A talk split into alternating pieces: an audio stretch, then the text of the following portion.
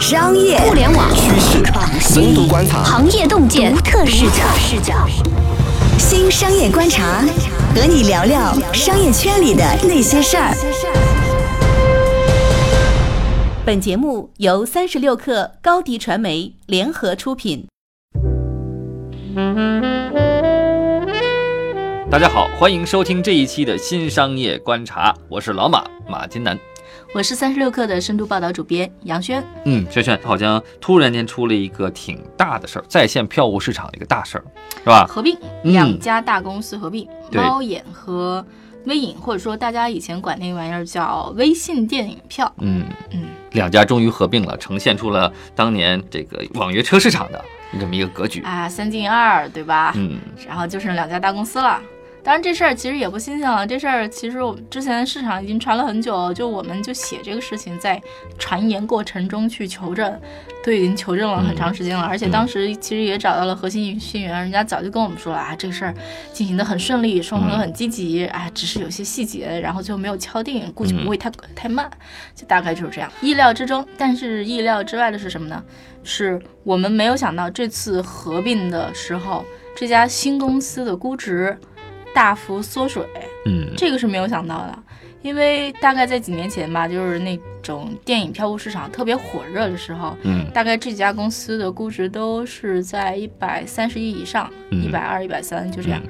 嗯、但是这回两家公司合一块儿，嗯好家伙，这个估值就跟上一轮一家公司估值是一样的，嗯，大概一百三十多亿人民币。你觉得这是因为淘票票发展顺利、发展比较好的原因造成的吗？我不知道，我觉得整体大家对这个票务市场有一种祛魅的感觉，嗯就觉得它没那么厉害了。因为最开始的时候，这个业务特别被看好。嗯我印象中啊，就是，呃，这个咱们把时间往回再倒一点儿，嗯，就是因为猫眼是脱胎于美团嘛。对，我印象中，就当时就是像美团，就各种团购公司，嗯。然后都在找自己的出路和突破点，嗯。包括就是魅影的前身就 F 团宁宁。嗯。我记得当年去跟宁宁聊的时候，嗯。他也当时大家都在寻求突破，然后当时所有人都把那个眼光集中在了电影票这个事情上，嗯。因为电影票量特别大，然后又是一个标准产品，嗯。就特别好卖，嗯。所以就是说真的是不约而同，就是两家公司真的是那个相爱相杀，然后缠斗了好久，从嗯。团购时代一直打到了电影票时代。嗯。嗯，电影票时代就变成猫眼和那个微信电影票两家一起在打嘛，嗯，然后不停的什么给补贴啦，然后那个买流量啦，对，双方不停的争说谁是第一啦，嗯。就大概是一直打到现在。但是你会发现说在中间有很大的变形，就是到一定程度，大家都会觉得说我不能只是个卖票的，我还得说往上游走。对，嗯没错，我得跟什么宣发啊、制作啊嗯之类的有关系。嗯结果就这事儿，反正就是怎么说呢？我感觉这业务就越变越复杂。嗯，而且越来越重。嗯，本来其实一个卖票是个很简单的事儿，是吧？对嗯，赚差价嘛，到时候这个生意也是很简单的。现在呢，往上游走，我要做内容，是吧？我要做宣发，对是吧？嗯对。然后像那个美团的二把手王慧文，他嗯有一次公开采访的时候，跟我们的记者说说说，你看我们这像做娱乐行业的吗？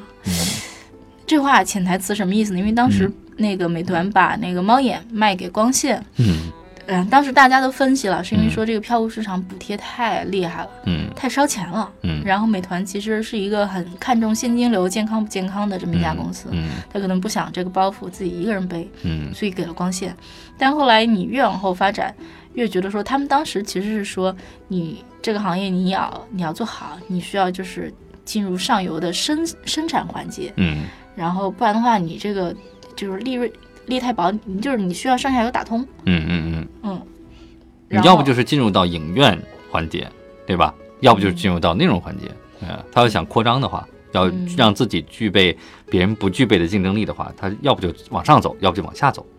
嗯，反正后来微影也做了，也花了非常大的力气去往上游走。嗯然后，所以就是说，这次交易其实他们是把票务业务拆出来跟猫眼合并了，但是他们还有一些其他杂七杂八的，嗯然后就那时还是独立自己在做的是吧？拢成一堆，也那我我也不知道该怎么说哈。嗯他是那个微影的那个 CEO 创始人，您您就自己去干那一摊事儿了。嗯，实话讲啊，其实就是被挤出去了。就出局了嘛。对，嗯就是主要的业务就是人家猫猫眼在做。对、嗯猫眼来来做。嗯嗯嗯。那么这个新的公司，呃，腾讯在这里面的话语权大不大？腾讯就是在这笔交易里面，腾讯大概占六个点，嗯。六个点多的股份。嗯。但是呢，我觉得腾讯一直是这样，腾讯其实是它最近几年的那个投资心态一直都很开放，它就是我给你钱，嗯，跟你入口。我给你资源，嗯。然后你自己做，你自己把业务好好做一做，嗯。然后我也不咋管你嗯。啊、你能弄好算你行，嗯。你要弄不好，就比如说像微影这这这一次，嗯我们听到的消息是说，腾讯在积极推动这一次的合并。因为实话讲，你如果管理团队不行，你如果本身业务做得不好，嗯那人家大股东还是得想想办法。但人家大股东不是说我自己接过来，我自己干了，嗯就找一靠谱的呗。嗯嗯，嗯，联姻嘛。嗯对嗯猫眼能干，让猫眼来做。嗯，对，因为事实上腾讯也是美团的股东嘛，嗯不吃亏。嗯，那你觉得未来在线票务这个市场，呃，淘票票跟新的猫眼、微影，他们将会呈现一个怎样的一个竞争的格局？会越来越激烈，然后互相抢夺自己的地盘市场，然后大幅度的补贴给消费者。我们经常还会用到九块九的 这个电影票当然，作为嗯消费者还是很希望他们打一打的啊，因为如果这嗯市场一潭死水的话，嗯大家都得正价买票，而且我觉得嗯现在电影票越来越贵啊。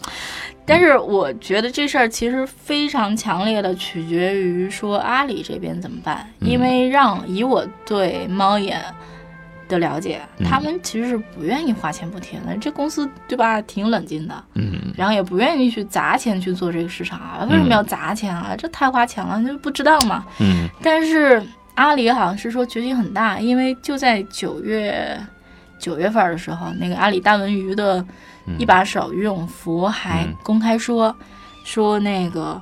那个我们是市场第一，嗯。然后那个阿里大文娱对这个淘票的这个业务是不设上的支持是不设上限的，嗯。什么就这种吧，嗯，也就是烧钱我们不怕这意思。嗯、对，，因为我觉得阿里的思路一向都是说我去做平台，嗯。然后那些具体的事情你们自己去做。嗯。然后所谓平台在电影这个市场上，其实渠道就是卖票这个事儿，的确是一个平台型的东西。嗯。然后做电影这件事情本身，一个一个单个的项目，嗯我觉得可能啊，我猜测在阿里的心中，就是就像淘宝上的小商家一样，嗯就是很单个、很分散。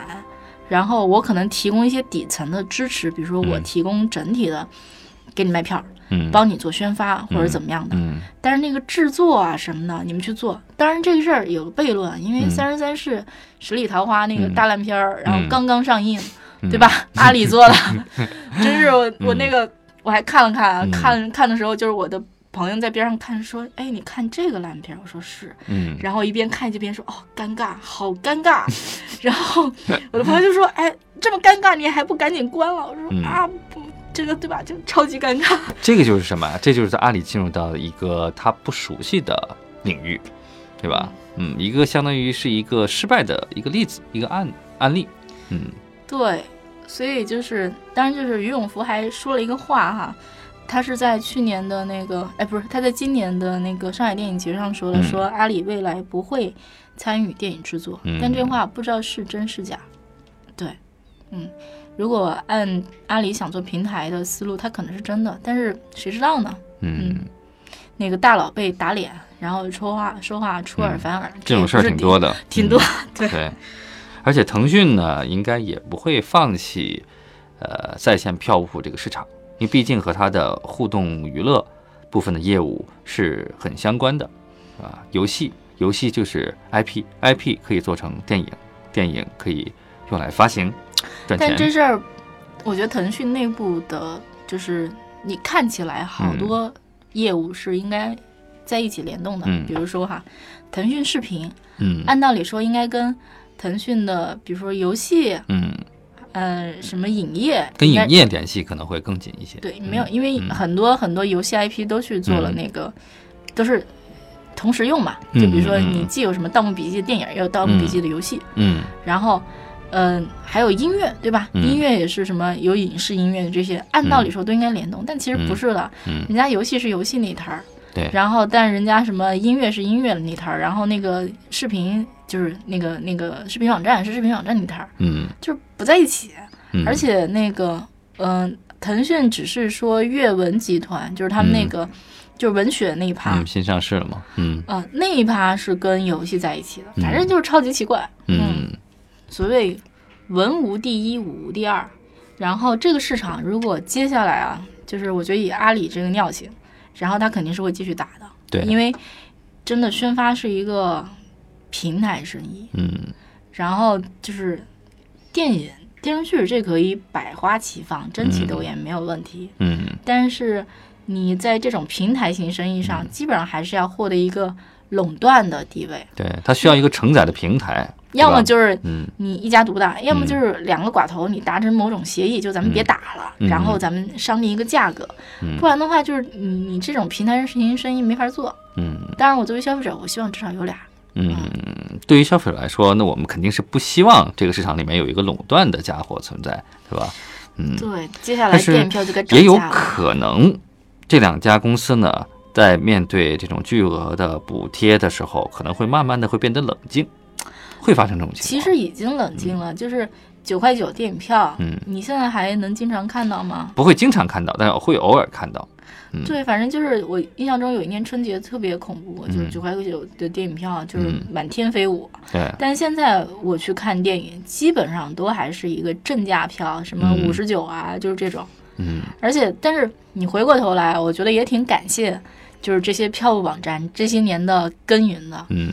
我前前段时间，然后去跟朋友去看电影，他们家那个电影院有那个券儿，嗯，然后呢，我们需要现场兑换成那个某一场的电影才能看。啊，那很贵的。我们大概什么两三点的时候就决定要去看，嗯然后因为要去现场换，然后呢就犹豫了半天嗯，然后觉得很麻烦，嗯。好不容易去了现场，然后一问，那个就是就近时间段已经没有了，嗯只有两个钟头后的，而且还是那种不太好的座位，好像还是什么八张对一张还是什么，好像反正就那种玩意儿吧还挺贵。反正就那嗯种玩意儿，然后就就是然后痛苦的，然后就是兑完票自己再嗯出去换了一圈，又玩了一圈，然后再到时间再去。嗯这跟那种你在那个票务的 app 上，然后你直接钱一付选好座，然后到点去，对你还是觉得说啊，这个感谢他们改变了我们的生活。对对吧提供了很大的便利。